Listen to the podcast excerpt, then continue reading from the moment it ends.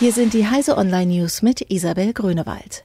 Microsoft will unfaire KI erkennen lassen. Der Softwarekonzern Microsoft entwickelt ein Werkzeug, das automatisch Verzerrungen in einer Reihe von unterschiedlichen KI-Algorithmen erkennen soll. Dies ist der bislang ambitionierteste Versuch, die Erkennung von Unfairness zu automatisieren, die sich bei Entscheidungen auf der Grundlage von Maschinenlernen einschleichen könnte. Unternehmen würde dies helfen, künstliche Intelligenz zu verwenden, ohne dabei versehentlich bestimmte Menschen zu diskriminieren, berichtet Technology Review Online. Trump befiehlt Einrichtung einer Weltraumkampftruppe. US-Präsident Donald Trump hat die Einrichtung einer US Space Force befohlen. Er hat dafür aber weder rechtliche Kompetenz noch Budget. Die Befugnis, Streitkräfte einzurichten und zu unterhalten, steht laut US-Verfassung dem Kongress zu, nicht dem Präsidenten.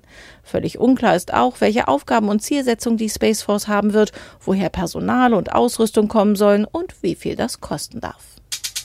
Möglicher Sabotageversuch bei Tesla. Tesla-Chef Elon Musk hat seine Mitarbeiter darüber informiert, dass es ziemlich umfangreiche Sabotageakte in dem Unternehmen gegeben habe.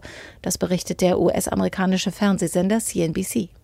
Dem potenziellen Saboteur wird vorgeworfen, den Code vom Betriebssystem der Tesla-Produktion geändert und Daten an unbekannte Dritte weitergegeben zu haben. Der beschuldigte Mitarbeiter soll als Grund angegeben haben, dass er eine Beförderung nicht erhalten habe. Musk forderte seine Mitarbeiter auf, besonders in den nächsten Wochen Augen und Ohren offen zu halten und mögliche Ungereimtheiten sofort zu melden. 40 Jahre Space Invaders. Der Arcade-Klassiker Space Invaders läutete am 19. Juni 1978 die goldenen Zeiten der Spielhallen ein und konnte die Verkäufe der noch jungen Atari VCS-Konsole vervierfachen.